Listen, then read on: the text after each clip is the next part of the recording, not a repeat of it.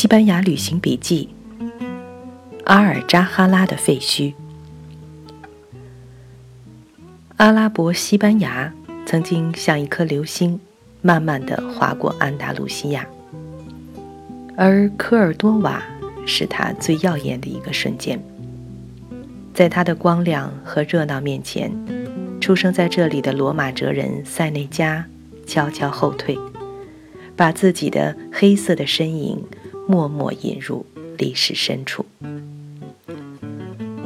我们和朋友们一起开车从马德里南下，匆匆到了安达卢西亚的格拉纳达，又开车沿着地中海回到巴塞罗那。在离开西班牙之前，我们决定再一次南下，再来安达卢西亚。最吸引我们的就是科尔多瓦。第二次南下，只有我们自己，在巴塞罗那像幽魂一样晃了一天以后，上了夜车。在欧洲坐火车，最好是早些定下行程，早些买票。火车有快车、慢车的不同规格，还有各种各样的优惠。只要行程确定，最好一次把所有的车票都买好。可是这种日程和车票计划得非常精细的旅行，兴许又失落了旅行的魂灵，无法流连于旅行中出现的意外发现和惊喜。旅行的精髓是一种流浪感，特别是在不同文化中展开的异域漫游，一切都事先安排，不能临时变通，就缺了那种流浪的感觉。但是，对我们这样并不宽裕的旅行者来说，样样都事到临头才安排，多花钱也是有点头疼。这是第一次在欧洲坐卧铺夜车，买票的时候才知道，这里的卧铺，假如不花比较贵的包房票价的话，就是男女分开的小间，每间四个人，面对面的上下铺。通向走廊的一端有门，像国内的软卧。这一个晚上，本来希望能好好睡一觉，可是孤身置于其间，才知道三个西班牙人那才叫是一台戏。不认识没关系，照样彻夜长谈。我不懂西班牙语，一点不知道他们聊的是什么。一夜下来，对西班牙语干脆响亮、无间无隙、没完没了的一串串冒出来，留下深刻印象。第二天早上一碰头，我们碰面后相互看看脸色，不用问就知道昨夜的处境大同小异。我们先到的是塞维利亚，在那里喘息几天，再转到科尔多瓦。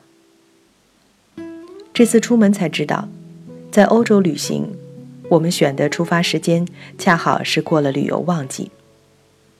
九月十五日以后，学校开学，旅行的主力军学生们都回学校上课，机票便宜一截儿，旅馆也相对要空得多。自己临时找旅馆的经验是直奔老城，这些城市其实都现代化了。只是他们明智地保留了整片的老城区，旅人们要去的地方总是集中在那儿，小旅馆们也云集在那里。住进老城区的家庭小旅馆是最合算的，这些家庭小旅馆一般自己都没有洗被单的设备，总是外包出去。每天洗衣铺的车子在大街小巷里穿行。给一家家小旅馆送来干净的床单，取走换下的。洗衣铺专业洗出来的被单，白白净净。这些旅馆的风格和美国的小旅馆不同，他们不用化纤的花布床罩和廉价装饰来试图提升规格。欧洲小旅馆们追求的风格，总是让我想起美国保留了古欧洲传统的。阿米旭人，他们的美学标准是简洁干净，不论色彩还是形式，都是如此。美国小旅馆也有它方便的地方，它有一些基本的简单功能，例如制冰机、投币洗衣机和烘干机。来西班牙之前，我就把洗衣服的事情想得太简单。在这里，假如住的是小旅馆，那么一边旅行，一边还要操心用最原始的方法洗衣服和晾干衣服。对一个疲惫不堪走了一天的旅人，这也是个不小的负担。在科尔多瓦火车站下车，东西南北都不知道，在车站的旅游中心要了一张地图。还是不知道我们要去的老城区在什么方向。西班牙人对问路的特别热情、耐心、周到，话语滔滔。问题是，他们大多不说英语。我们的经验是找年轻一点的问，碰运气。这一次比较运气，碰到一个骑自行车旅行、来自说英语国家的旅人，他指点方向，告诉我们。老城不远，走去就可以。顶着大太阳，挑树荫下走了二十来分钟，最后在科尔多瓦美术学院旁边的小巷子里，找到了这样一家小旅馆。放下行装，先在老城的小巷里漫游，没有目的，也不知方向。如今来这里旅行的欧洲人最多。尤其是北欧人，对他们来说，安达卢西亚有百利而无一弊。路途近，有现代欧洲的舒适，有干燥暖和的气候，更有完全不同于欧洲的异国风情。所谓的异国风情，就是阿拉伯风味和伊斯兰文化。毕竟这里被阿拉伯人统治了五百多年，阿拉伯人的统治和罗马人。完全不同。不知怎么，罗马人就是有这个能力，把一个幅员广大、依靠征服得来的异国土地，生生统一成大罗马帝国。而阿拉伯人从征战的第一天开始，就相互不信任、分裂而内斗不断。如此推算，他们最后退出西班牙，其实也是历史的必然。所谓的阿拉伯西班牙，经常是不断变化的各个王国，其中最精彩的一个，就是在科尔多瓦。科尔多瓦曾经盛极一时，成为西班牙的拜占庭，其发端就是阿拉伯人的一场内部叛乱。公元七百五十年，远在大马士革的阿拉伯帝国统治者倭马亚王室。被阿巴斯家族攻下大马士革，篡夺了王位。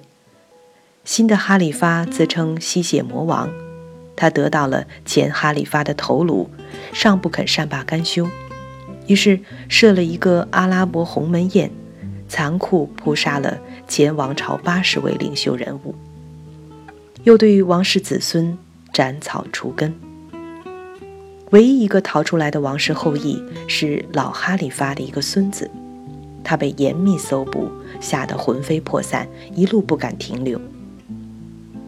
他求过宽阔的幼发拉底河，逃过今天的巴勒斯坦和以色列，逃过埃及，越过今天的利比亚和阿尔及利亚，几乎穿过整个北非，直到最后惊魂未定地站在今天是摩洛哥的地中海边。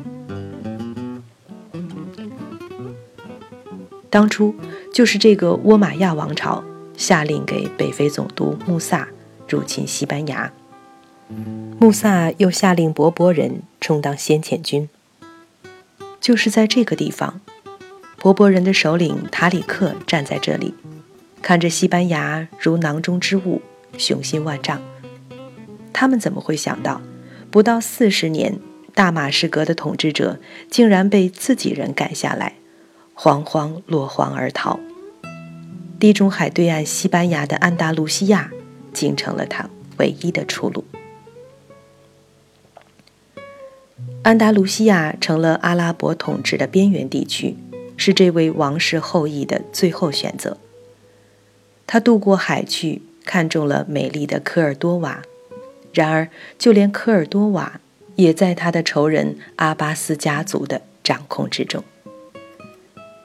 大马士革的政变早已震动了彼岸的安达卢西亚，这里本来已经足够复杂，有阿拉伯人、叙利亚人、波斯人和成分复杂的所谓摩尔人，他们在宗教上都逐渐随了征服者阿拉伯人成为穆斯林，可是，在政治上，所有的人都相互猜忌重重。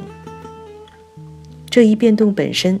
使伊斯兰帝国在内部大开杀戒，只是得胜者还没来得及杀到西班牙来而已。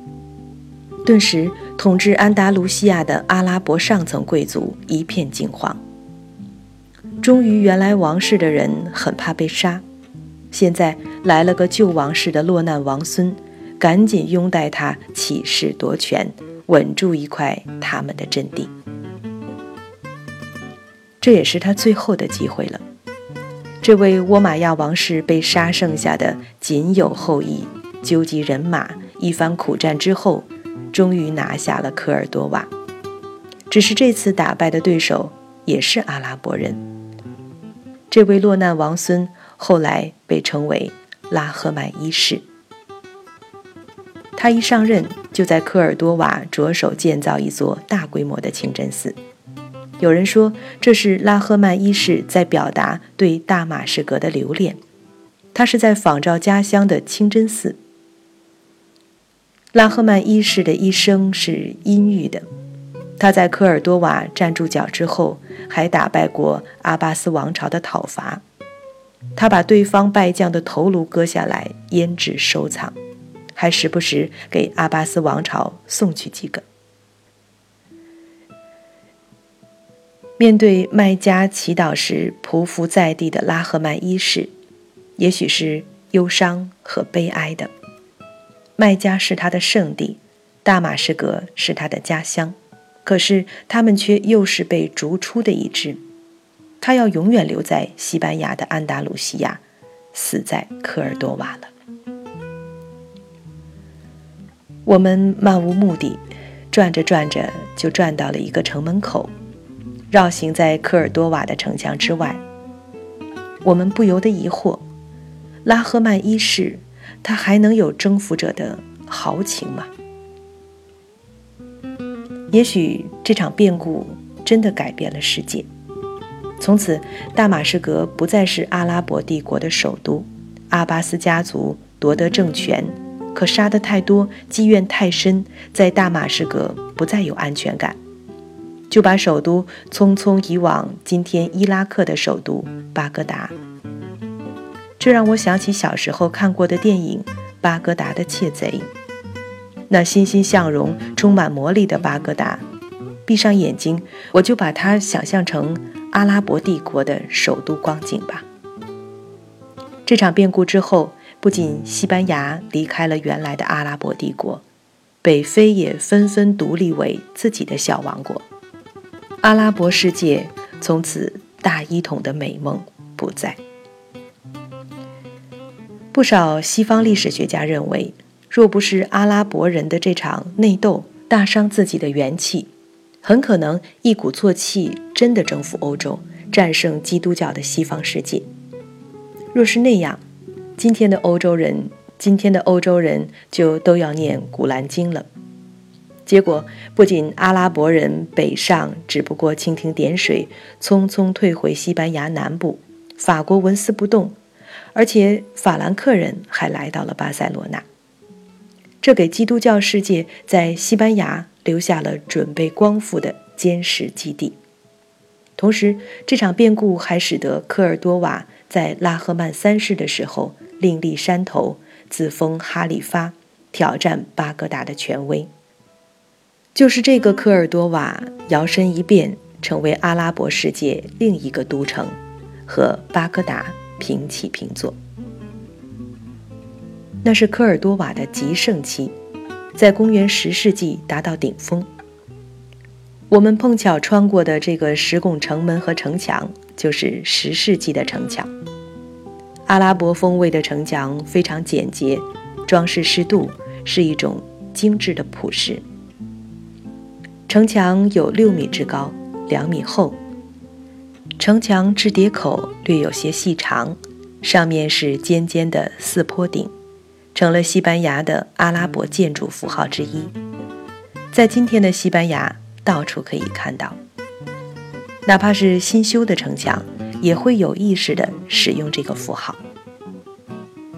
今天的西班牙人是以一种正面的、放松的心态来面对这一段被异族征服的历史。他们赞赏在自己的土地上发展的伊斯兰文明和艺术，完全把它当做自己的骄傲，有时甚至热情到了有点滥用马赛克的地步。